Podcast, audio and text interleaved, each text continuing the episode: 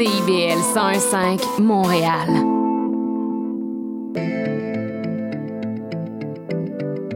CIBL, au cœur de la musique.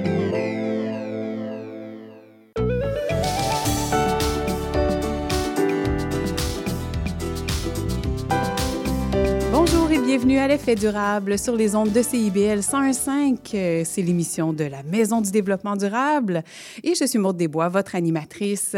Aujourd'hui, beau programme. On va parler entre autres avec l'auteur François Saillant, dont le livre Dans la rue, une histoire du frappru et des luttes pour le logement au Québec sort aujourd'hui même en librairie. Donc, c'est le temps d'aller voir votre libraire préféré pour vous le procurer.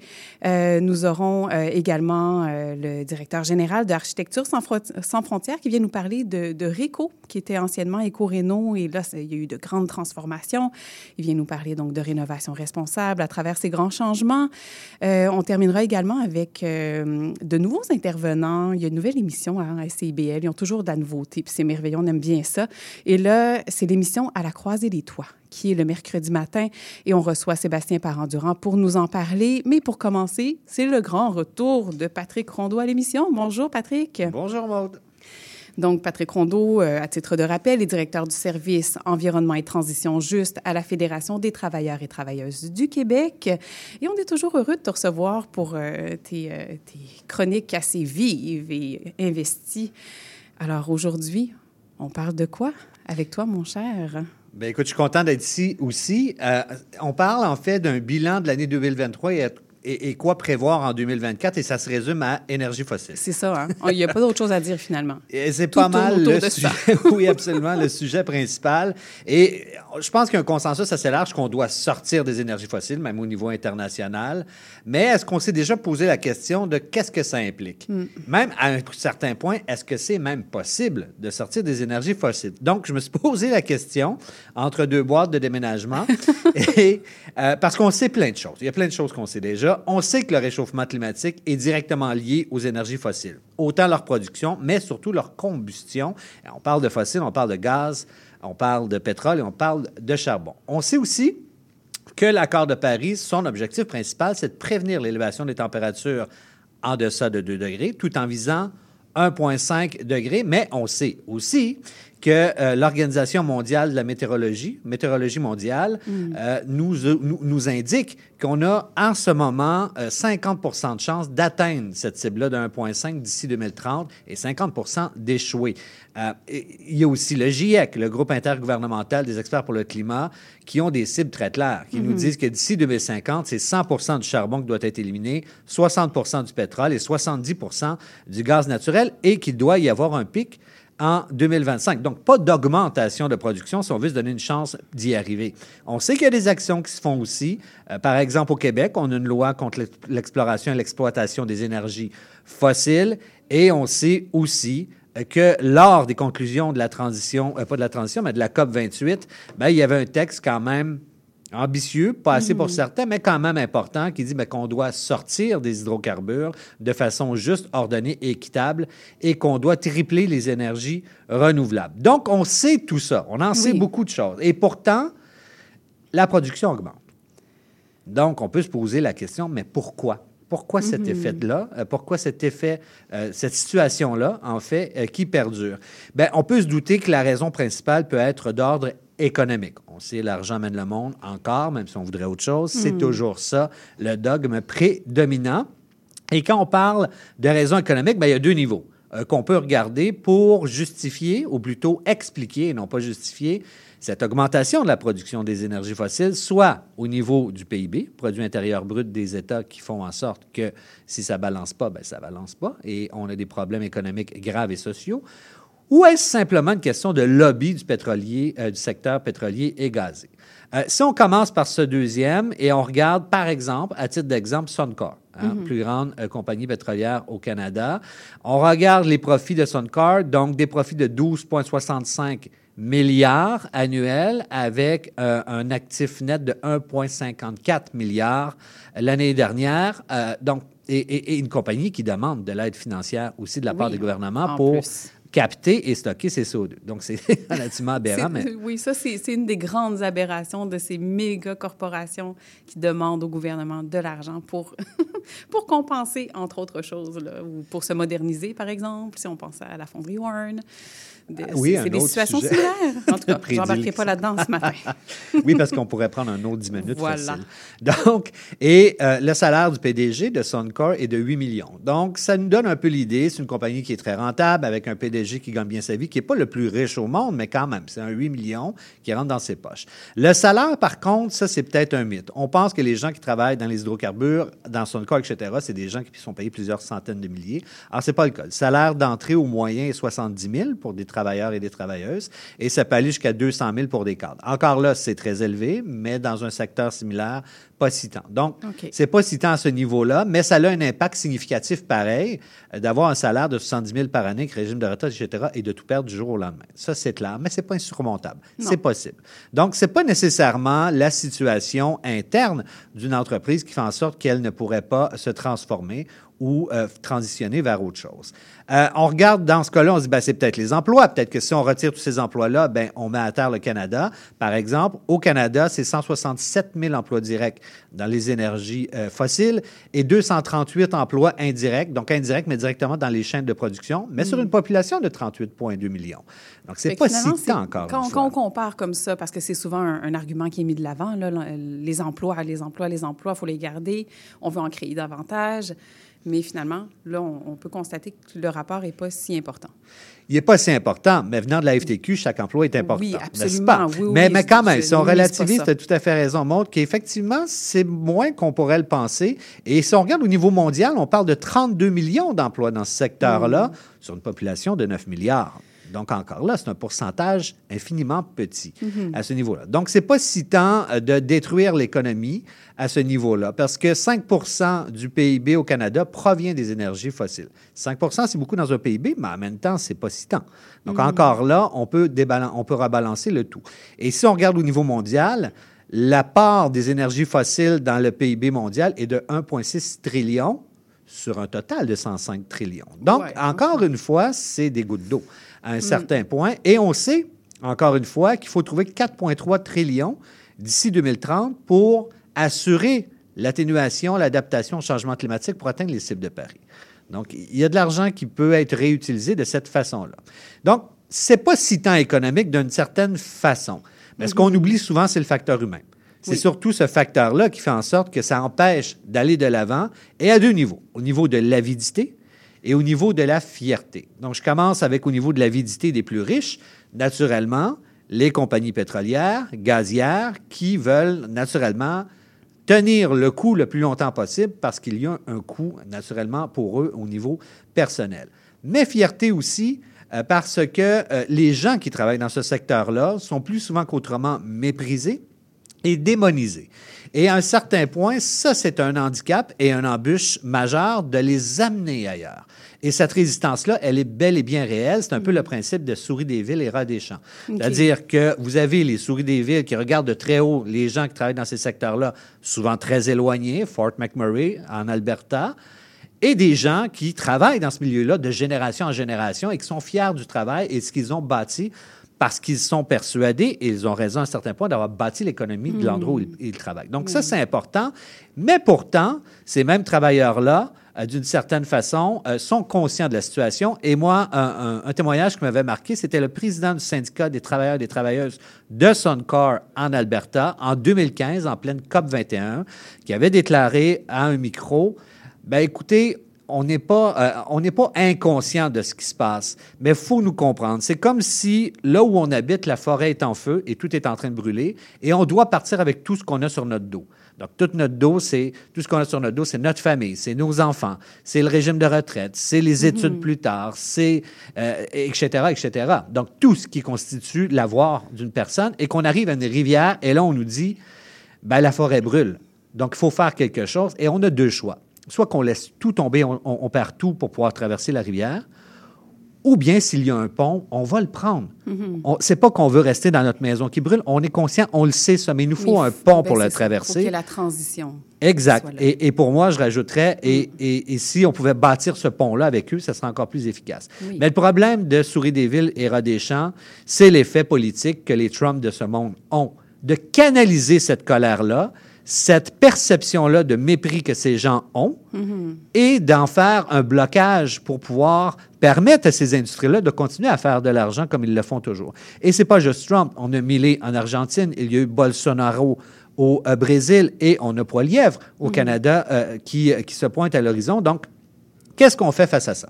Donc, on voit que c'est pas si tant un enjeu euh, économique que, oui, quand même, d'une certaine façon, parce que quelqu'un qui perd sa job, il perd pour vrai et il y a des répercussions réelles et des communautés peuvent en souffrir euh, de façon importante.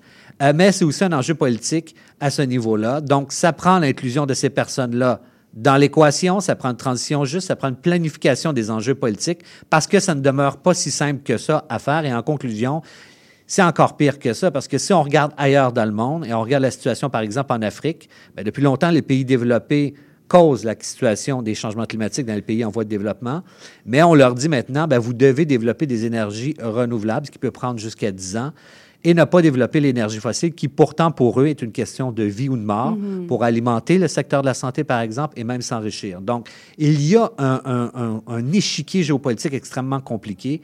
Et d'un autre côté, le chiffre qui fait le plus mal dans tout ça, et qui résume peut-être pourquoi on n'arrive pas à bouger, c'est 82% Et ce 82 %-là, c'est euh, le, le, le pourcentage d'énergie au niveau mondial qui sont d'origine fossile. Et ça, c'est pas compliqué à défaire. Hmm.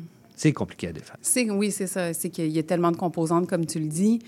Puis on, nous, on peut penser dans une seule vision de se dire, bien, on a juste à en sortir, on a juste à développer autre chose, mais tout ça implique tellement de paliers qui se construisent depuis des décennies que c'est ça qui rend la chose d'autant plus complexe. Absolument. Donc, merci d'ouvrir ces horizons-là pour éviter justement l'espèce de cloisonnement qu'on peut faire autour de, de ce genre de sujets-là qui sont parfois, bien souvent au-delà de notre compréhension, parce qu'on n'a pas tous les éléments sous les yeux. Qui nous empêche d'agir et qui profitent simplement de minorité. Absolument. Bien, merci beaucoup, Patrick Rondeau. C'est toujours un plaisir de te recevoir euh, à l'émission. Une excellente journée à toi. Et maintenant, je parle avec Bruno Demers, qui est directeur général de Architecture sans frontières et de RECO, qui s'appelait anciennement Éco-Réno. Bonjour, Bruno. Bonjour Maud, bonjour, merci de m'accueillir. Bien, avec grand plaisir, merci d'être là avec nous ce matin. Donc là, dans les derniers mois, dernières semaines, il y a eu des grands changements. Euh, euh, est devenu Réco, mais il n'y a pas juste le nom là, qui a changé, il y a eu d'autres transformations qui ont été euh, effectuées. Est-ce que tu veux nous en parler? Ben oui, tout à fait. Ben, tout, d'abord, il faut dire, Éco-Réno, euh, c'est un magasin qui existait déjà depuis 20 ans sur la rue Papineau à Montréal, spécialisé dans la récupération de la revente du patrimoine architectural, euh, donc surtout des composantes anciennes. pendant 20 ans, c'était une institution pour beaucoup de Montréalais qui s'intéressent à la récupération des matériaux. Puis, euh, on, a préparé chez Architecture sans frontières euh, une, reprise de cette entreprise, de cette entreprise-là d'économie sociale. C'était déjà une OBNL, donc on a préparé une reprise à partir de 2020. Et puis, c'est cette année qu'on a fait la grande transformation, grande métamorphose, comme on dit. Mm-hmm. donc, il y a différentes choses qui ont changé le petit magasin de 2000 pieds carrés est devenu un, grand centre, une grande quincaillerie de réemploi de matériaux de 10 000 pieds carrés avec des plafonds de 15 pieds. C'est plus le petit sous-sol de pieds qu'on avait chez Corino. Qui était bien charmant, euh, mais qui suffisait plus, qui ne suffisait plus. Là. exact, exactement. On voulait sortir de, de, l'optique du petit antiquaire euh, poussiéreux pour euh, se moderniser.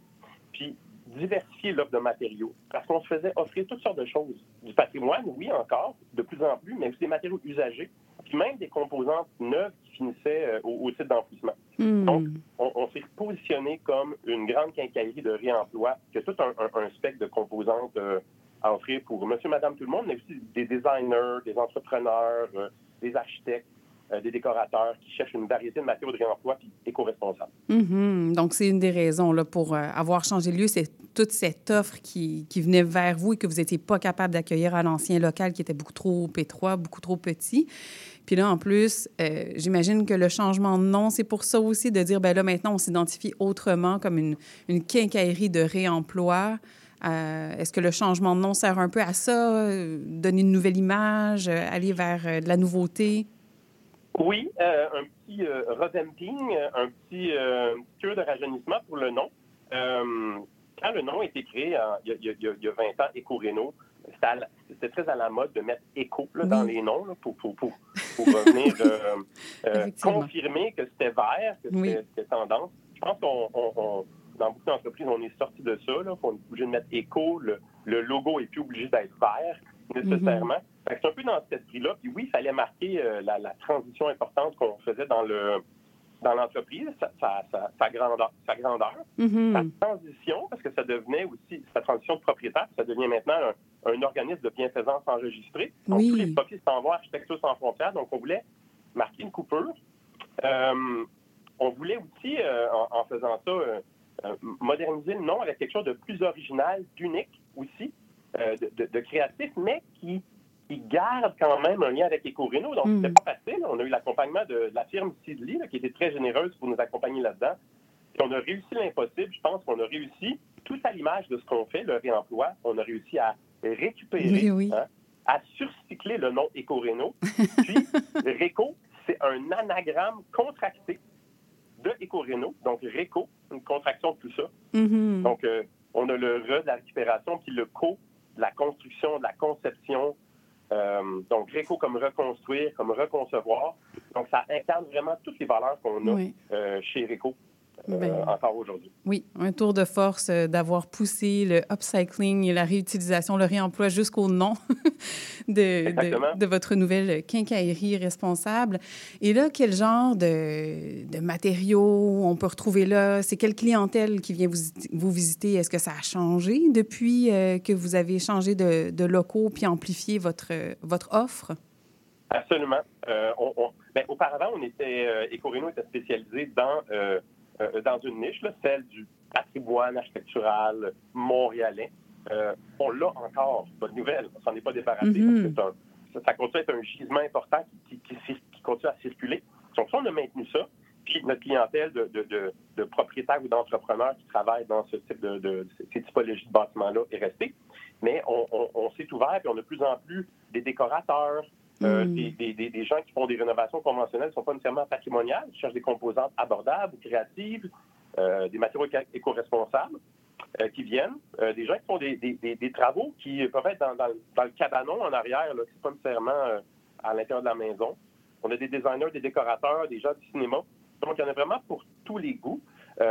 Architecture sans frontières aussi est associé aux architectes. Donc, on essaie de construire cette relation-là avec les architectes les, les, amener dans, dans, des petits moyens projets. Mm-hmm.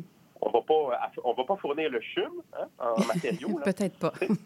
mais pour des, petits projets où les architectes commencent à s'intéresser, euh, on a des, fois des, fenêtres presque neuves ou neuves. Euh, donc, on a toutes sortes de choses.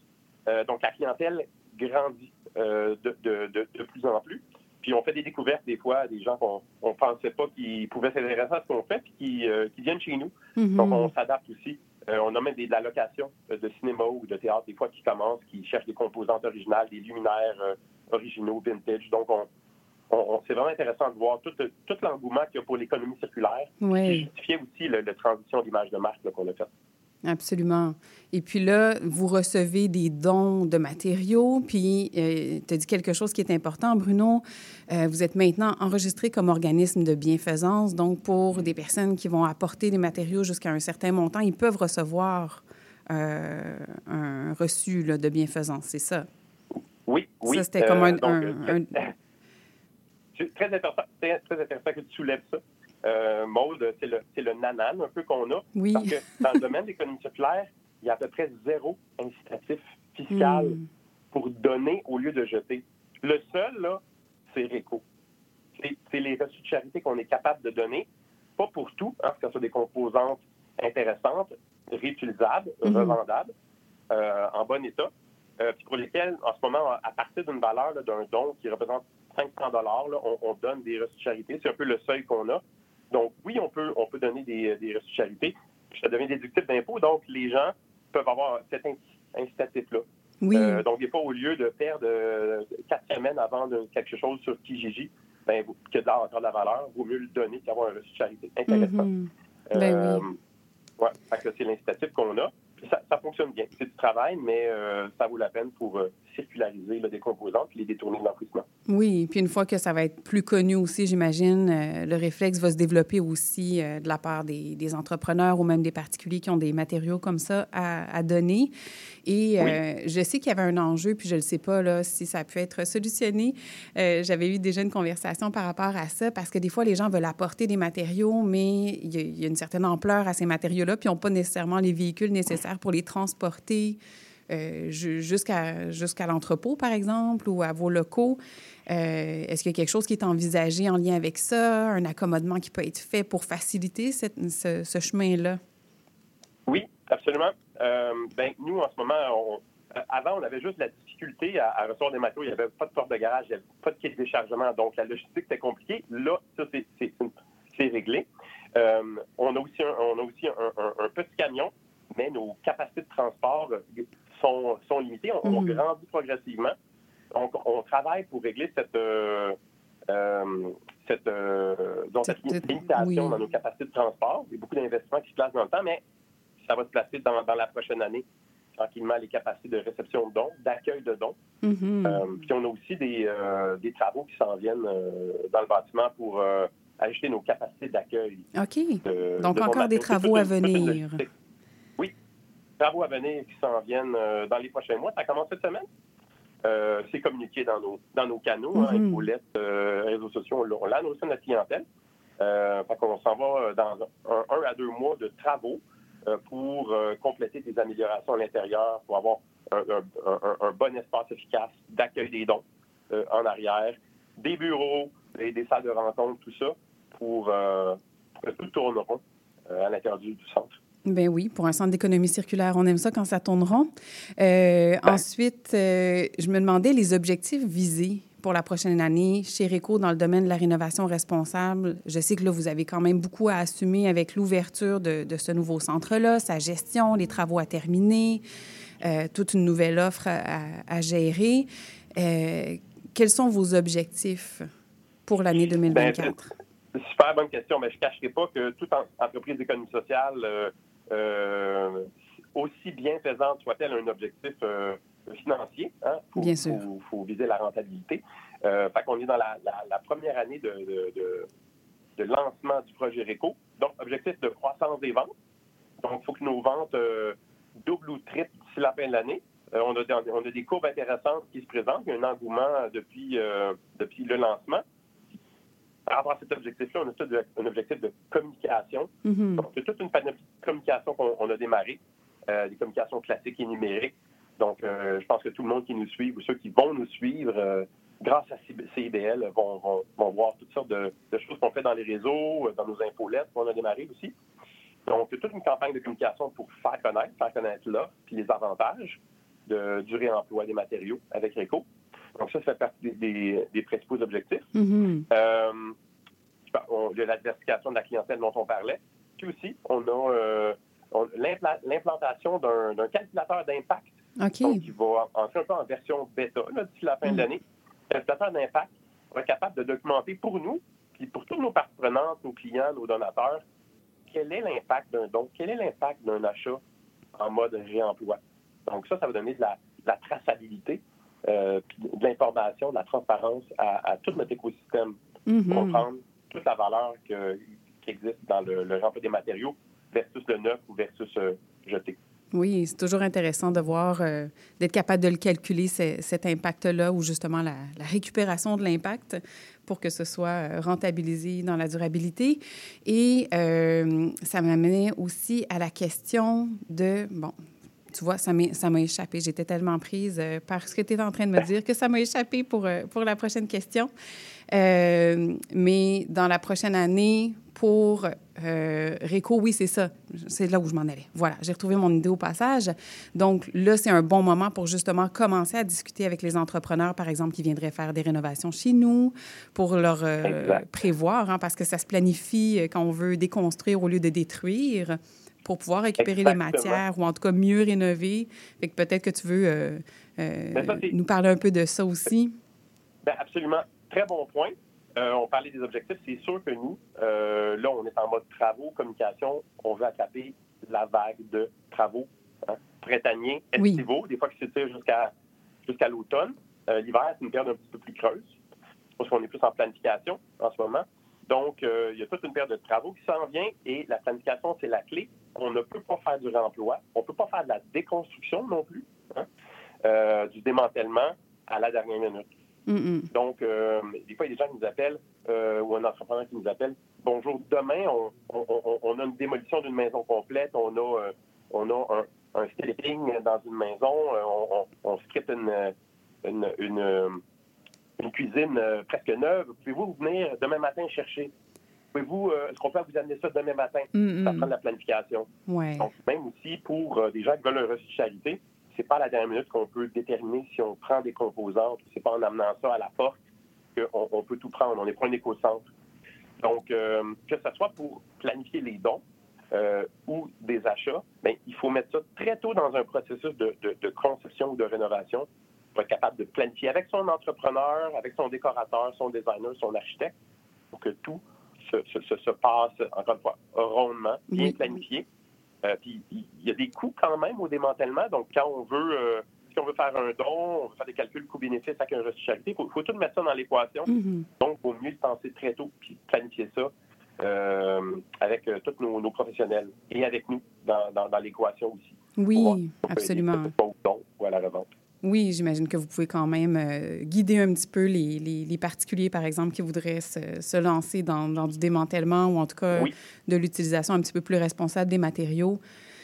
Alors, J'invite tout le monde qui écoute en ce moment ou qui réécoutera en, rediffusion d'aller voir sur votre site web, d'aller voir qu'est-ce que vous offrez, qu'est-ce qui est disponible et aussi de planifier effectivement euh, les rénovations à venir pour le printemps, l'été et l'automne 2024. Ça vaut vraiment la peine de s'y pencher. Puis c'est fort intéressant. Je trouve que c'est un exercice euh, très, très enrichissant, entre autres. Alors, Bruno Demers, merci beaucoup d'être venu nous parler de Réco ce matin. Merci, Maude. On espère te voir au magasin. Oui, absolument. Une très bonne journée à toi. Bonne journée. Bonne journée. Alors, euh, restez proches parce que tout de suite après cette courte pause publicitaire, on se retrouve avec euh, François Saillant, l'auteur du livre Dans la rue, une histoire du frappru et des luttes pour le logement au Québec, paru aux éditions Éco-Société et disponible dès aujourd'hui en magasin. À tout de suite. Vous cherchez une activité ludique et rassembleuse? Inscrivez le Bingo Radio de CIBL à votre agenda. Chaque semaine, courez la chance de gagner 3500 dollars en prix. Invitez vos amis et jouez avec nous tous les dimanches dès 13h. Pour participer, procurez-vous les cartes de jeu du bingo de CIBL dans un point de vente près de chez vous. Pour trouver des lieux, visitez notre site web au cibl1015.com sous l'onglet Bingo Radio de CIBL. À dimanche prochain et bonne chance! Tout sur la littérature. Cette forme-là parlait d'une certaine manière du fond que je voulais explorer. Et ça va générer chez lui une réelle angoisse. Une série nouvelle qui s'appelle Le Projet P. Le personnage de Marion, par exemple, c'est beaucoup défini à travers ce qu'elle peut faire pour les autres ou ce qu'elle représente aux yeux des autres. Avec Linda Dion et Mike Seviano. Jeudi 18h, rediffusion mardi 11h30. CIBL, au cœur de la littérature.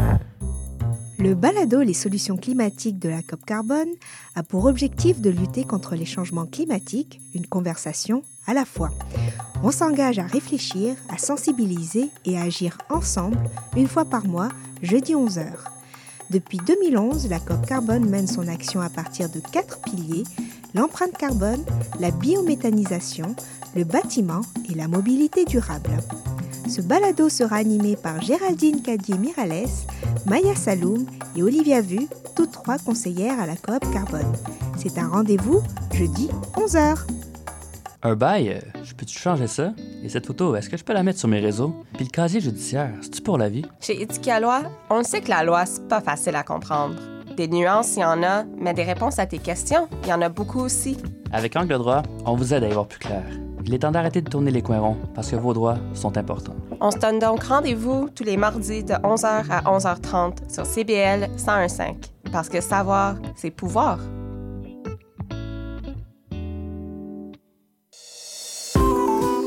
CIBL 101.5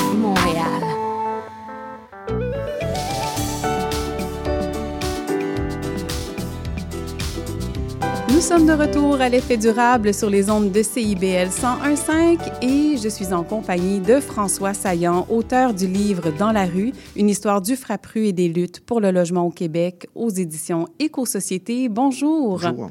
Très heureuse de vous recevoir. Ben, je suis heureux d'être là aussi. Merci d'être là. Donc, votre livre sort officiellement aujourd'hui en librairie. Et euh, j'ai eu le, le, grand bonheur de pouvoir le dévorer avant tout le monde, en, en tout cas avant une majorité de gens. Et c'est vraiment un trésor d'histoire. Euh, j'ai vraiment apprécié ma lecture. Je trouve que c'est fascinant. Il y a une panoplie de photos d'archives, de références. C'est vraiment un, un, ouvrage extrêmement complet avec Merci. beaucoup d'aspects que, que, que, je connaissais pas de l'histoire de cette lutte au logement euh, et plus encore euh, au Québec. Donc, vous avez été le coordonnateur et le porte-parole de Frappru de 1979 à 2016. C'est 38 ans dans la lutte, c'est énorme. C'est plus que la moitié de ma vie. C'est plus que la moitié de votre vie, puis c'est énorme pour être dans une lutte aussi constante. Euh, vous êtes animateur du regroupement de solidarité avec les... Vous étiez euh, donc animateur du regroupement de solidarité avec les Autochtones et membre fondateur de Québec solidaire. De quoi est-ce que vous êtes le plus fier de vos 38 ans à travailler et à lutter au Frappru? Ben moi, je dirais qu'à chaque fois qu'il y a une personne, une famille ou un individu ou un couple qui rentre dans un logement social, ben, à chaque fois, c'est une victoire. Parce mmh. que cette personne-là vient d'améliorer son sort. Et par ailleurs, ces logements-là, ça va servir à, ces, à ce ménage-là, mais ça va servir par après à bien d'autres générations de ménages. Donc, la plus grande fierté, c'est quand ça arrive. Mmh. Et dans l'histoire, c'est quand même arrivé relativement souvent. Il y a eu des reculs extrêmement importants. Je pense à, en 1993, le retrait du gouvernement fédéral qui a fait, qui a fait vraiment, vraiment, vraiment mal. Mais après ça, qu'on ait réussi à regagner un programme qui s'est appelé Axiologie, qui a permis quand même, depuis ce moment-là, il y a 43 000 logements qui ont été, euh, qui ont pu recevoir des, des nouvelles personnes comme locataires. Euh, c'est quelque chose qui est précieux. Euh, et c'est un gain qui ne serait, serait, jamais fait s'il n'y avait pas eu des luttes. Ça, mm -hmm. c'est pour moi, j'en ai la conviction intime. La, la, la, preuve de tout ça, c'est que en 94, après le désengagement fédéral, on demandait au gouvernement du Québec d'au moins faire sa part, d'au moins prendre la relève. Là. Le, le, logement social, ça venait de tomber à zéro. Il n'y avait plus un logement oui, oui. au Québec. Mm. on disait au gouvernement du Québec, faites quelque chose. On s'est battu contre le gouvernement libéral de Daniel Johnson à mm. l'époque, sans gros gain, là, un petit programme de 150 logements coopératifs à Montréal. Mais après ça, on a persisté parce que Québécois a pris un engagement aux élections de 94 d'un programme de 1500 logements sociaux par année. Finalement, il ne l'a pas fait. Il a fait 1500 logements une fois. Mm -hmm. Et il a fallu se continuer à se battre jusqu'en 97, où là, finalement, il y a eu un, un gain qui est, qui, est, qui est, la mise sur pied euh, du programme Axiologie. Il y a une annonce de financement sur cinq ans de ce programme-là. Puis après ça, ça a été renouvelé. À peu près aucun gouvernement, euh, il n'y a eu à peu près aucun budget sans qu'il y ait des annonces en logement social. Mm -hmm. Tout le temps insuffisante. Oui, c'est ça. Toujours en deçà des besoins. Toujours des, parce que y y a la, la lutte s'est continuée. Oui, oui. Et comme, comme vous le dites si bien, chaque personne qui peut entrer dans un logement social adapté à ses besoins est un gain, est une réussite parce que les luttes sont là derrière. Puis même si on ne peut pas nécessairement dire cette personne-là, c'est à cause de telle lutte que ça s'est fait euh, de manière directe, on le sait que c'est tout ce qu'il y a derrière, toutes ces pressions-là qui ont été faites tout, tout à fait. socialement. Tout à fait. Et, et dans certains cas, tu peux même le dire assez oui. directement parce oui. que tu t'es battu pour, pour. qu'il y ait des logements à cet endroit-là oui. qui se réalisent, ou tu t'es battu pour garder des logements qui devaient être, euh, euh, où les locataires devaient être expulsés, ou encore où des locataires, le logement devait être démoli, ou euh, tout ça. Là. Donc, il y a des, des fois, c'est même très direct comme, oui. comme effet, mais même quand c'est pas aussi direct, tu sais que c'est parce qu'il y a eu des luttes que ça s'est fait.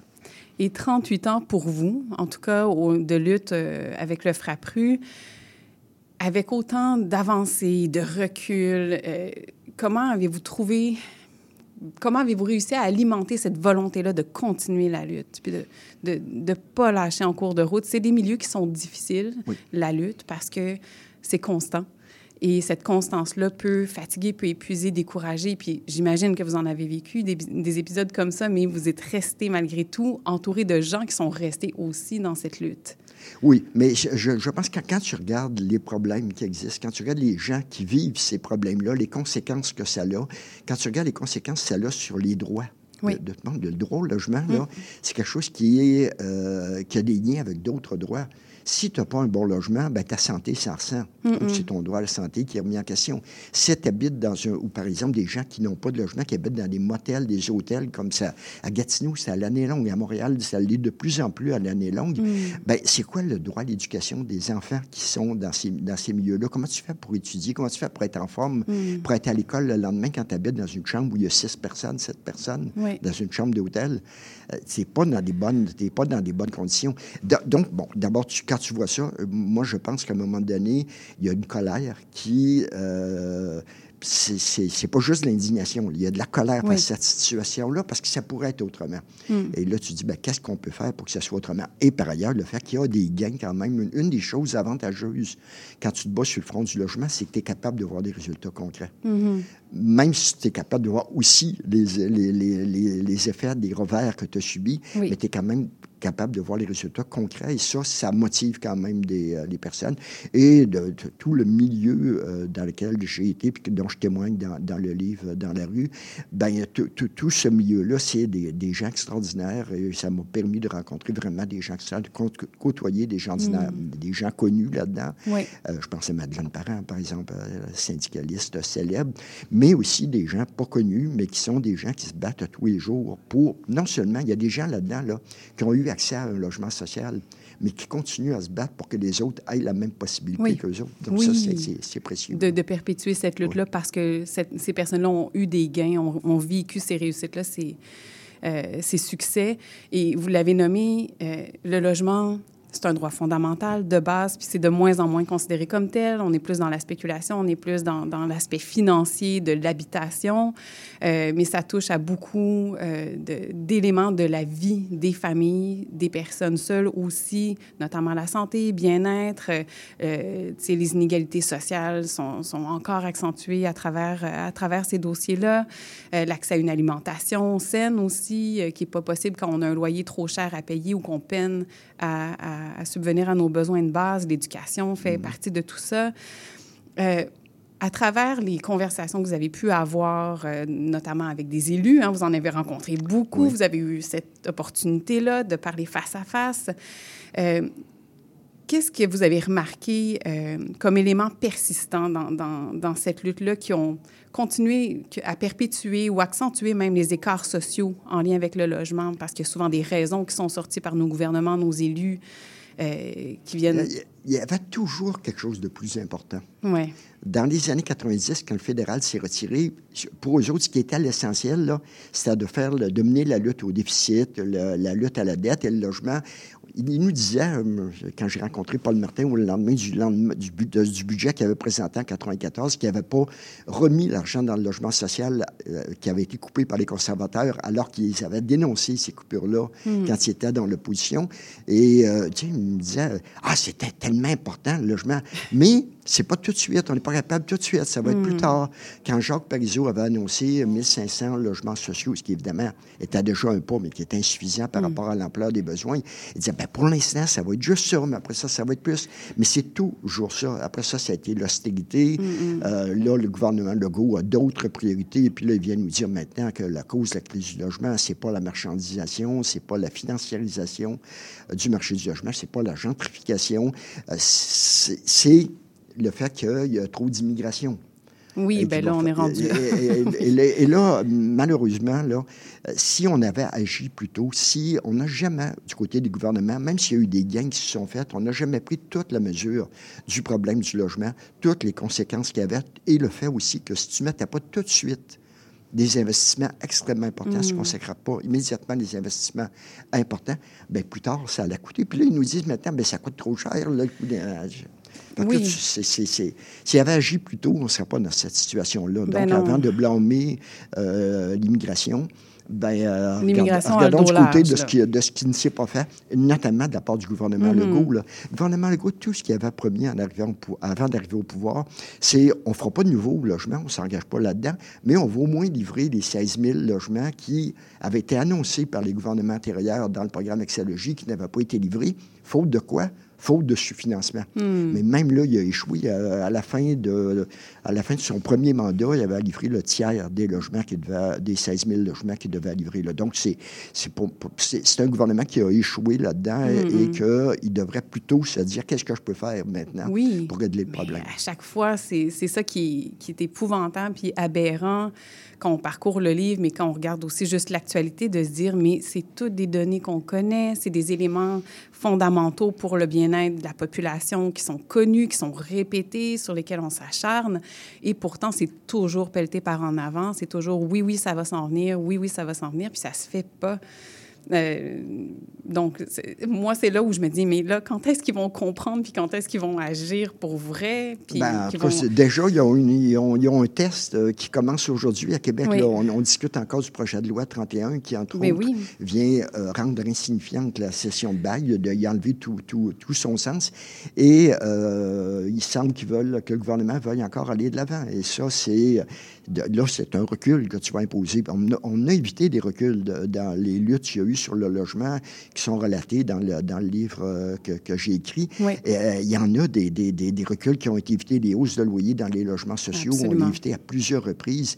Le, le fait qu'on voulait saisir les chèques des Hmm, personnes assistées oui, sociales, ça, chèques tellement insuffisants. Ben, déjà, s'ils peuvent pas payer leur loyer, Ben non, c'est pas ça. pour Puis, rien. puis là, tu vas venir les, tu vas venir les pénaliser parce pas, alors que tu ne leur as pas donné les revenus, les revenus suffisants. Mm. Ben, c'est des reculs qu'on a réussi à éviter. Et dans ce cas-là, même s'il était dans la loi, la loi avait été adoptée, c'était là, mais ça n'a jamais été mis en application. Oui, vraiment.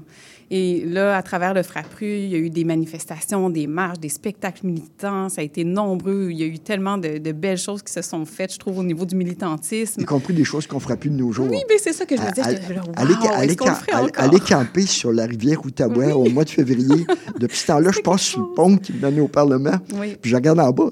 Ben, a pas de c'est- glace. Non, ben c'est ça. C'est même plus gelé d'une part. Et, et ça, puis- c'est le réchauffement planétaire. Ben c'est oui, c'est la crise climatique euh, qui va avoir Et- par ailleurs des effets sur le logement parce que la C'est crise sûr. climatique a des impacts majeurs sur le déplacement des populations. Oui. Évidemment, des gens qui sont dans des pays où ils vont être obligés de se déplacer vers l'extérieur. Ouais. Mais même, on pourrait même regarder la situation au Québec. Je regarde ce qui est arrivé à Gatineau. Oui, exact. Vous en Euh, faites mention où à la tu fin du livre. eu euh, une tornade et, Mm. euh, en trois ans, là, une tornade et deux, euh, deux inondations importantes.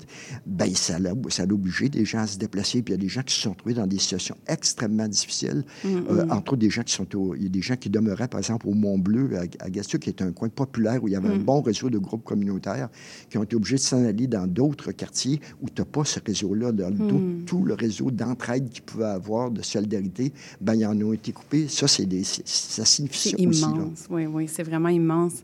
Et l'espace, justement, de la manifestation, tu sais, je peux penser, justement, en 2023, qu'il y a eu beaucoup de, de manifestations en lien avec la- le projet de loi 31, puis l'adoption du volet sur la session de bail. Par exemple, le collectif Le Sémaphore, que vous connaissez peut-être, qui avait projeté le bêtisier de la crise Mm. du logement sur le 1 Van Horn. Ça vaut la peine d'aller voir les images si vous les avez pas vues, euh, qui visait, entre autres, euh, la ministre de l'Habitation, France-Hélène Duranceau. Comment vous voyez cet espace-là de prendre la rue, manifester? Euh, comment vous le voyez aujourd'hui? Est-ce que cet impact est encore significatif? Oui, il est encore significatif. Oui, je- ça, ça fait bouger les choses. Bien sûr, c'est pas une manifestation Non. qui fait bouger les choses, ou même une action spectaculaire comme celle du camp sur la rivière Outaouais ou des bidonvilles qu'on a fait Mhm. devant la, Nationale avec des panneaux de la campagne électorale euh, précédente. C'est des choses qui frappent l'imagination, qui font parler. Oui. Mais c'est pas soi- ça en soi. Et ça fait partie d'un paquet de moyens de pression qu'il faut que tu, met- tu mettes en place. C'est pas la manif pour la manif. Non. Sauf que si tu faisais pas ça, ben, aller, aller rencontrer des politiciens, si tu n'as pas ce rapport de force-là, d'abord, tu ne rencontres pas les politiciens. euh, parce qu'ils ne veulent pas te rencontrer. Mm, Si, mm. pas, si, pas, si tu ne t'imposes pas d'une certaine façon et si tu ne réussis pas à imposer un débat public. Mm, Et euh, ben, c'est euh, à, c'est à ça que ça sert. Et pour moi, euh, tu, peux, tu, tu peux considérer à la fin d'une manif, tu dis, bon, ça n'a rien réglé. Mais oui, mais Ça ça. C'est l'addition de Oui. tout ce que tu fais qui fait en sorte qu'à un moment donné, tu as des gains ou tu évites des Oui. revers. Et le, le, livre en est un fabuleux exemple parce que là, vous faites un condensé de tout ce que vous avez fait et produit et généré, que ce soit des lettres, des manifestations, des occupations. Ça vaut vraiment la peine euh, d'aller d'aller lire le livre, évidemment. Euh, Qu'est-ce que vous auriez envie de dire en conclusion aux militants d'aujourd'hui, puis même à ceux qui n'ont pas encore milité ou qui ne militent pas encore? Bien, euh, d'abord, à ceux qui, aux personnes qui, militent, je leur dirais de continuer, de ne pas lâcher. Je pense qu'il faut vraiment pas lâcher. aux personnes qui ne militent pas ou qui disent, ben, c'est pas moi, je ne vis pas de problème de logement. Pas... D'abord, il n'y a rien qui te met à l'abri dans la vie de, de, te retrouver dans des situations qui vont faire en sorte tu vas en avoir des problèmes de logement. Et il y a des gens qui étaient sûrs il y a quelques années qui ont acheté leur maison, les taux d'intérêt étaient bas, puis là, maintenant, ils sont pris à la gorge. Ces gens-là peuvent se retrouver en difficulté. Par ailleurs, regarde autour de toi. Mm. Regarde tes, tes, enfants, regarde tes parents, regarde les situations dans lesquelles ils sont. Il y a des gens qui habitent dans des résidences pour personnes âgées, comme Mont-Carmel, qui, qui, qui, se font évincer mm -hmm. euh, ou qui, que tout est fait pour qu'ils se font harceler pour qu'ils s'en aillent, ben euh, t'es pas à l'abri du tout. Donc, euh, ne pensons pas qu'on est à l'abri. Mm. Impliquons-nous pour que la situation change et ça peut changer, entre autres, pour nous autres ou les, nos proches. François Saillant, un grand merci. C'est beau de voir toute cette lutte puis de, de voir ce feu encore qui vous habite. Donc, votre livre Dans la rue sort aujourd'hui. J'invite nos auditeurs, auditrices à se le procurer, à le lire. Merci beaucoup. Vous restez en studio avec nous. Ça fait plaisir. Merci. Alors, on a juste à côté Sébastien Parent-Durand qui était tout silencieux pendant l'entrevue, en écoute. Donc, euh, tu es directeur de l'Organisation d'économie sociale Achat et co-animateur de la nouvelle émission de CIBL à la croisée des toits. Bienvenue. Oui, merci. Bonjour, Maude. Je suis vraiment heureuse de, de, de, de, te recevoir, puis heureuse de cette nouvelle émission là, que, je, que je me plais à écouter. C'est vraiment... Euh, ça a tout à fait sa place. Puis je pense que justement, le sujet du logement, on va en parler, puis c'est important de le mettre sur la table chaque semaine. Donc, vous, c'est le mercredi matin, votre émission. Absolument, le mercredi matin, de 8h à 9h, tous les mercredis. Est-ce que tu veux nous parler un petit peu du contenu, de ce que vous faites, ce dont vous traitez? Oui, bien, à la croisée des toits, donc, nouvelle émission sur les ondes de CIBL 101,5. Euh, je suis le co-animateur avec Richard Ryan, qui est mon vieux, euh, mon vieil acolyte euh, du plateau Mont-Royal, qui a été conseiller municipal dans le Myland de 2009 à 2021. Moi, j'ai été directeur de cabinet à l'arrondissement du plateau de 2013 à 2021, donc j'ai connu Richard à cette époque-là. On, a décidé de co-animer ensemble, on a proposé de co-animer ensemble une émission qui allait porter sur la crise du logement, mais avec un angle sur les solutions. Donc, mm -hmm. à chaque semaine, on veut proposer aux auditrices, aux auditeurs, un angle particulier en lien avec la crise du logement et euh, aborder avec des invités spéciaux qu'on va, qu'on va recevoir à chaque semaine. Donc, là, demain, demain matin, on reçoit M. Saillant qui mais va être oui. avec nous euh, pour parler de, de l'histoire des mouvements sociaux, de l'histoire du logement social, entre autres. Mais on va donc à chaque semaine proposer des angles, euh, des angles particuliers. La semaine dernière, par exemple, on avait euh, Julie Grenier du mouvement pour mettre fin à l'itinérance à Montréal, mmh. avec qui on a abordé la question de l'itinérance et des liens à faire entre la crise du logement euh, et les enjeux d'itinérance, la montée de l'itinérance qu'on observe aujourd'hui. Euh, on, a donc, on va proposer donc à chaque semaine des sujets. Euh, par exemple, on, on, va vouloir parler des, euh, des aînés, on mm -hmm. va vouloir parler des étudiants, on va vouloir parler de la crise climatique et de, de, de la transition socio-écologique qu'on peut mener par l'habitat et par les enjeux de l'habitation. Donc, M. Saillant en parlait tantôt de, des liens dans les mouvements sociaux qui peuvent se faire entre les militants écologistes et les militants du, du logement à but non lucratif. Donc, on a très hâte de proposer ces, euh, ces, ces différents angles-là à nos, à nos auditrices, auditeurs. Et en deuxième partie d'émission, on a Isabelle Richard aussi qui nous fait, euh, qui nous fait à chaque semaine euh, un petit segment qui s'appelle Ça a changé ma vie, où elle nous présente des gens, des artisans ou des locataires même qui, pour qui la vie a été changée par l'habitation. Mmh. Donc, c'est le segment un peu plus humain de l'émission où on a vraiment des récits personnels avec des, des gens qu'Isabelle propose d'inviter à l'émission puis qui nous racontent un petit peu leur parcours puis leur comment comment l'habitation a changé leur vie. Et on a Alana Larosa d'Ancoste aussi de Vivre en ville qui vient nous parler qui vient nous faire une petite revue de, euh, de l'actualité de la semaine à chaque semaine. Donc euh, on, on, jugeait je vous dirais que comme on est Richard et moi des passionnés d'habitation qu'on y travaille maintenant aussi euh, à temps plein on voit, euh, on observe, le, on est des observateurs du débat public, on voit tout l'encre qui coule à chaque semaine au sujet de la crise du logement, les entrevues qui sont données, etc., dans les médias, et euh, on est conscient qu'on avait envie d'essayer de créer un espace, une heure par semaine, de vulgarisation puis d'essayer d'amener aussi des solutions parce que c'est un débat qui peut finir par être un petit peu, euh, un petit peu déprimant à suivre pour les citoyens parce que bon, c'est rarement des bonnes nouvelles quand on parle de crise du logement. Mhm. Donc, on avait envie à la fois de tenter. Donc, il y a deux objectifs vulgarisation, solution. Mhm. Vraiment, vraiment intéressant. Ça donne très envie de l'écouter. Puis de toute façon, même si vous ne pouvez pas l'attraper en direct, tout est disponible en rediffusion. Absolument. Et en réécoute. euh, Oui. Spotify, Apple Podcast et Balado Québec pour toutes euh, les émissions de CIBL. Euh, comme je l'ai mentionné en introduction, tu es directeur de l'organisation Achat.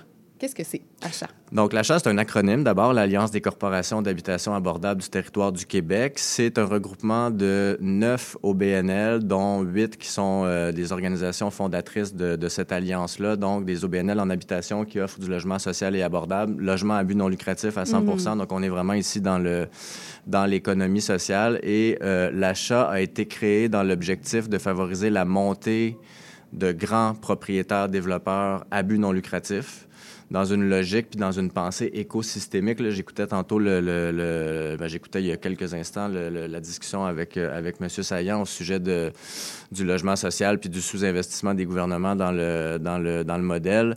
On, on pense nous aussi à l'achat que c'est un enjeu écosystémique l'habitation puis il Mm. faut s'y attaquer de manière transversale. Donc on est si on veut une espèce d'accélérateur d'entreprise pour développer plus de logements à but non lucratif dans des stratégies de volume. Oui. Donc, la mission de l'achat, c'est vraiment d'arriver dans, le- dans, dans cet éclatement-là de l'univers financier, puis les différents financements publics euh, et privés qu'on peut voir pour, euh, pour financer du logement à but non lucratif. On est, euh, euh, on est dans l'innovation, puis on est dans l'agilité, puis on a une posture d'entrepreneuriat social. Donc, on veut faire partie de la solution. On demande, euh, on est tout à fait solidaire des mouvements sociaux, puis on, est Mhm. tout- on demande, nous aussi, au, au, euh, au gouvernement fédéral, provincial et même maintenant les municipalités, quand même une nouveauté dans l'écosystème Oui. euh, public, les municipalités qui, qui s'intéressent et qui s'engagent de plus en plus dans la résolution de la crise. Donc, on demande à tous les paliers de gouvernement confondus d'investir en argent, mais pas que. Donc, oui, ça prend de l'argent pour faire de l'habitation, mais ça prend une pensée écosystémique, puis ça prend un univers réglementaire et législatif aussi qui favorise la montée du logement hors marché spéculatif. Euh, et quand on dit hors marché spéculatif, pour nous, c'est qu'on est, on est quand même pas en dehors du marché sur une planète à côté. Pour nous, Mhm. le logement social, on est bien conscient qu'on s'inscrit dans un marché au Canada qui est libre. Donc, Oui. on est dans, une, euh, dans un marché capitaliste. Et nous, ce qu'on propose, c'est un modèle d'affaires alternatif avec du logement qui place l'humain au cœur de la notion de profit plutôt que l'argent. Donc oui, ça prend des projets qui sont rentables financièrement puis qui vont être, qui vont être viables financièrement, mais qui vont placer l'humain au cœur de, de la mission. Donc c'est ce qu'on ce qu'on fait, puis on pense qu'il faut en faire, évidemment, il faut en faire beaucoup plus du Mhm. logement à but non lucratif.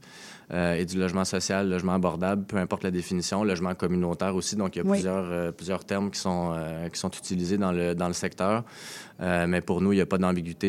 Il faut développer le- massivement le parc de logements à but non lucratif. L'achat a pris position en, propo- en proposant d'atteindre 20 du marché locatif au Québec.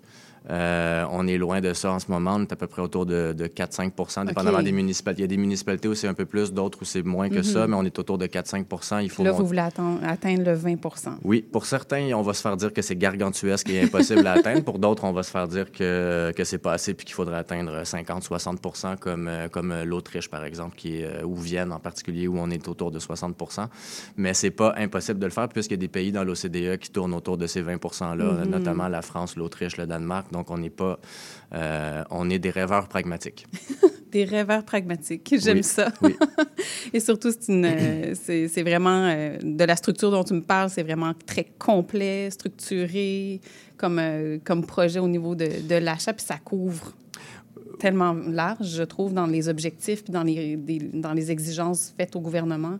Oui, ben on est dans une posture partenariale, puis je tiens quand même à mentionner, parce que je les ai pas nommés, mais les membres fondateurs sont des organisations très bien implantées dans leur milieu. Donc, on est vraiment, on veut être des partenaires des pouvoirs publics, mais on est aussi des acteurs locaux. Donc, l'achat n'a pas été inventé sur le coin d'une table par, euh, par un ou deux individus tout seuls. C'est vraiment des OBNL bien implantés dans leur milieu, comme Interloge, la Chapem. Euh, il y a Ut- Utile et parmi nos plus jeunes membres, qui fait du logement étudiant, mais il y a aussi des, des groupes qui sont là depuis Interloge, qui a 45 ans d'histoire dans le centre-sud, euh, et, là, et Solide, par exemple, qui est sur la, la rive sud de Montréal aussi, qui, qui développe... Euh... Donc, on est... En fait, c'est un projet qui vient vraiment de la base dans le sens où ça a été créé par des OBNL d'habitation Mm. qui possèdent à eux, euh, à eux euh, ensemble additionné euh, environ 6 000 logements actuellement. OK. le- Donc, euh, c'est là où l'union fait la force. L'union hein? fait la force, oui, exact. Même si ça peut paraître un peu cliché, malheureusement, c'est vrai et heureusement aussi. Pour en revenir à l'émission de À la croisée des toits, à quoi ça va ressembler les prochaines émissions? Là, on sait que M. Saillant sera avec vous demain matin hein, à 8 h à l'émission. Les prochains thèmes que vous allez aborder? Oui, on va avoir avec nous prochainement euh, Alan Gaudreau qui va venir nous parler euh, du modèle qui est... en- C'est drôle, c'est dans l'actualité. En plus, aujourd'hui, on en, on en parle euh, du côté de Québec aussi de, de la crise dans les RPA au Québec, les résidences pour euh, personnes, personnes aînées. Mm. Donc, on a un gros chantier de travail à mener au Québec qui s'amorce tranquillement. Je pense que ça fait longtemps qu'on le voyait venir, mais là, je pense que les politiciens commencent à réaliser qu'on a, qu'on a des enjeux du côté de- du modèle, du modèle d'affaires de résidence pour aînés. Donc, on va avoir Alan Gaudreau avec nous euh, la semaine prochaine pour nous parler euh, des différentes alternatives et solutions possibles en termes de logement pour le logement à but non lucratif pour les aînés. On va avoir Julie Favreau avec nous aussi dans les prochaines semaines qui va venir nous parler des différents outils de financement puis de cette fameuse crise, si on veut, du financement ou de cet éclatement-là des outils de, de financement Mm. en immobilier collectif, qui est une avocate et qui est une experte en, en- en financement, en finance immobilière et en, et en particulier pour l'économie sociale.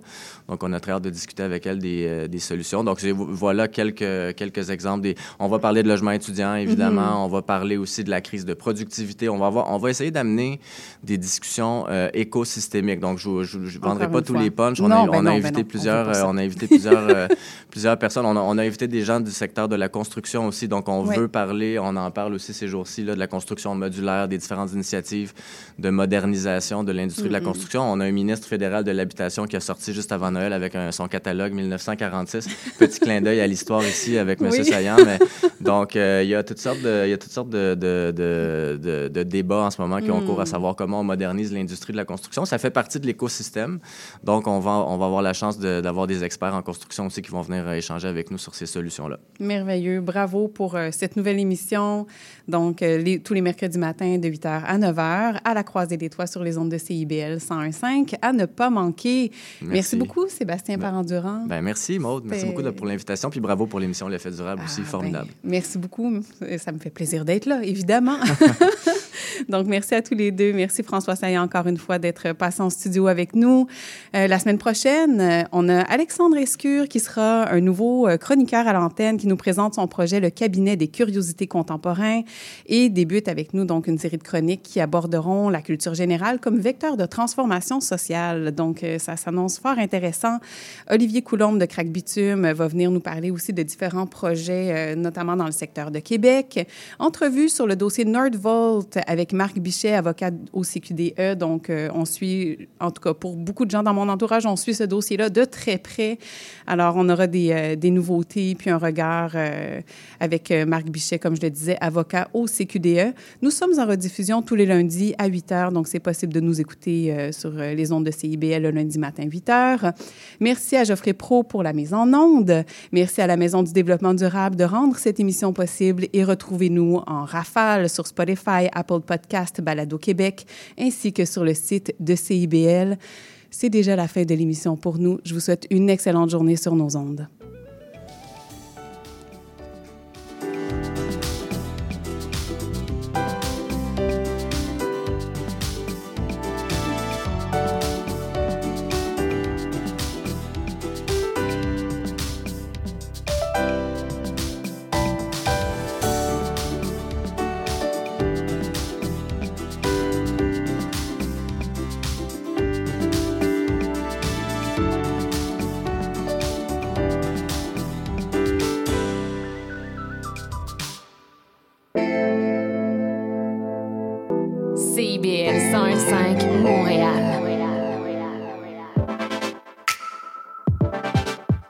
Bonjour, ici Boris Chassagne.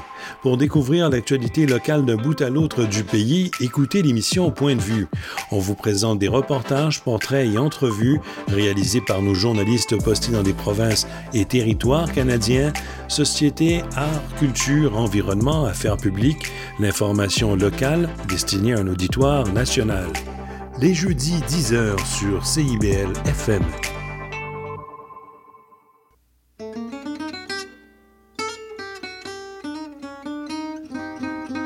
Ici Marc Levasseur.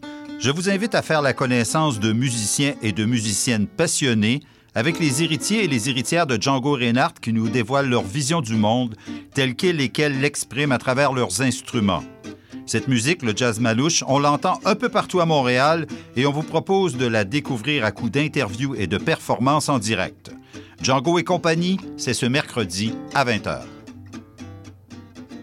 Tous les mercredis à 8 h, soyez des nôtres à l'antenne de CIBL pour l'émission À la croisée des toits, votre rendez-vous hebdomadaire en compagnie de Richard Ryan et Sébastien Parent-Durand. Ils couvrent avec vous et leurs invités tous les angles de solutions possibles à la crise du logement qui nous frappe. Trésor d'Orient est un programme musical artistique animé par Sami Hilal qui met en lumière les figures de la musique arabe, qu'il s'agisse de chanteurs, compositeurs, poètes et écrivains. Ce programme vise également à clarifier les formes musicales arabes et inclut une station qui parle de musiciennes et de musiciens les plus importants du monde arabe et leurs compositions. Trésor d'Orient, chaque mercredi 20h30 sur les ondes de CIBL 101.5 FM Montréal.